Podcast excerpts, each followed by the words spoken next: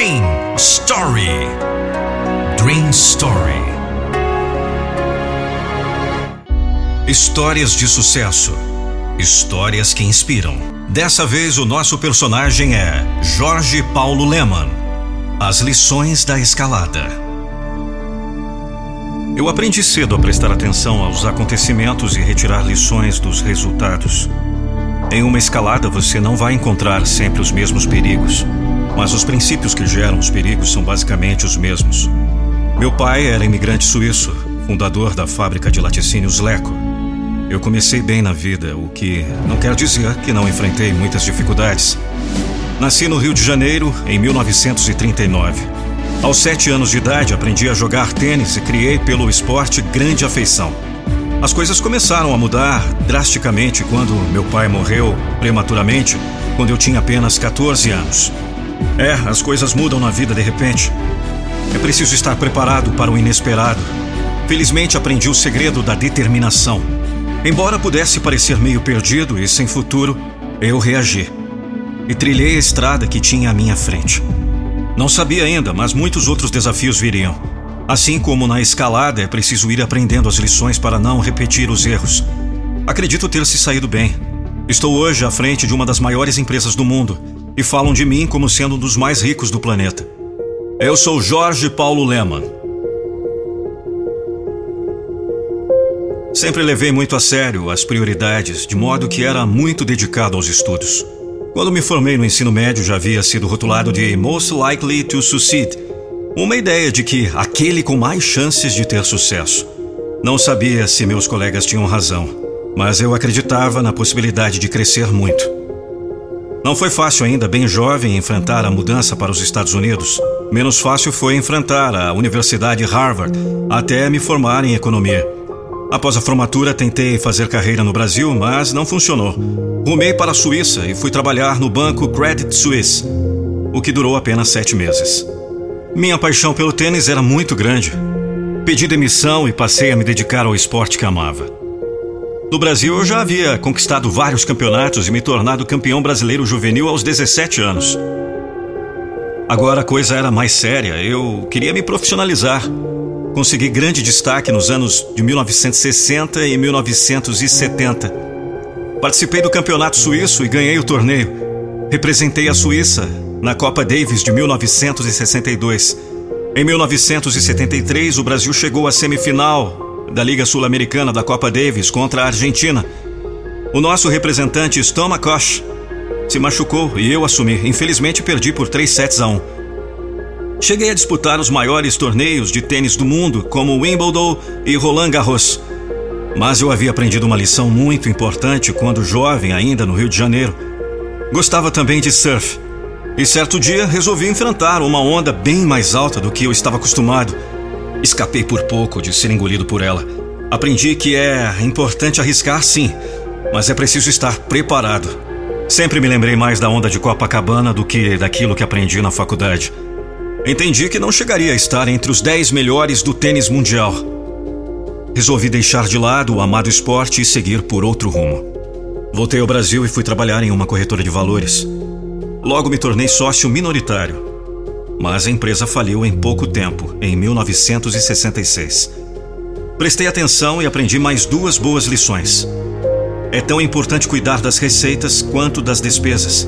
E é preciso ter gente boa e bem remunerada em todas as áreas de negócio. Afinal, goleiro também tem que ganhar bem. Continuei no ramo com a corretora Libra. Algum tempo depois adquiri a corretora Garantia. Foi quando se deu início a duradoura parceria com Marcel Herman Teles e Carlos Alberto Sicupira. Em 1976, conseguimos autorização para converter a corretora em instituição financeira. Assim nasceu o Banco Garantia. O sucesso foi tal que a revista Forbes descreveu a empresa como a versão brasileira do Banco Goldman. Em 1982, compramos as lojas americanas. Em 1989, criamos a São Carlos Empreendimentos. No mesmo ano, foi a vez da Brahma. O Banco Garantia foi vendido em 1998 e passamos a investir em participações em companhias por meio da GP Investimentos. Em 1999, com a fusão da Brahma com a Antártica, demos início à Ambev. Em 2003, vendemos parte da GP Investimentos a antigos funcionários. Estava chegando a hora de mais uma guinada. Em 2004, fundamos a 3G Capital com sede em Nova York e no Rio de Janeiro. No mesmo ano, nasceu a Embev, com a fusão da Ambev com uma empresa belga. Quatro anos depois, adquirimos a proprietária da marca Budweiser. Assim nasceu a AB Embev, a maior cervejaria do mundo. Em 2010, a 3G comprou a rede de fast food Burger King. Em 2013, foi a vez de adquirir a fabricante norte-americana de ketchup Heinz. Em 2014, nasceu a Restaurant Brands International e em 2015 foi concretizada a aquisição da Sepp Miller, da África do Sul, o que fortaleceu a liderança da AB InBev no setor. Em 2015, com mais uma fusão, nasceu a Kraft Heinz. Em 2017, a lista se engrossou com a compra da Popeyes, rede de fast food. Ainda investimos nos fundos da Gera Venture Capital e a Inova Capital. O objetivo é potencializar startups para desenvolvimento de plataformas de comércio e conteúdo móvel na América Latina, bem como a construção de uma rede de escolas de alta qualidade acadêmica no Brasil. É isso, aprender com as lições da vida, saber a hora de mudar de direção, sem, contudo, abrir mão de seus objetivos. Nunca perdi meu gosto pelo tênis. Sou um dos idealizadores do Instituto Tênis, fundado em 2002 e que conta com todo o apoio da Fundação Lema. O objetivo é colocar atletas brasileiras no topo do ranking mundial, por meio de um excelente desenvolvimento do esporte no país. Nunca me contentei em apenas participar. É preciso ver o resultado pelo trabalho e empenho. E eu me empenhei o suficiente. Eu trabalhei. Eu acreditei. E posso hoje gozar os louros de uma boa condição eu aprendi as lições da escalada. Grande mestre do empreendedorismo, aprendeu sim as melhores lições e agora ensina e deixa para a posteridade. O exemplo de garra e dedicação. Jorge Paulo Lema se empenha em muitas obras de apoio. É cofundador e membro do conselho da Fundação Estudar, uma organização sem fins lucrativos para a formação de lideranças. É fundador da Fundação Lema também sem fins lucrativos, oferecendo programas de bolsas em universidades dos Estados Unidos e Reino Unido. O objetivo é formar lideranças para trabalhar com impacto social no Brasil. Lehman já foi contado como o homem mais rico do Brasil, o segundo da Suíça e o décimo nono do mundo. Junto com Steve Jobs, fundador da Apple, está entre as figuras mais inspiradoras e influenciadoras dos jovens a partir da década de 1990. E é o que mostra a pesquisa Carreiras em Transformação, da Page Talent. Um verdadeiro furacão, incapaz de ser barrado por reveses ou qualquer carga de desânimo.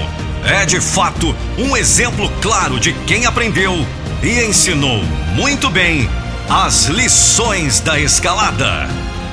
Ele é Jorge Paulo Leman, orgulho de ser brasileiro. Participe do Dream Story.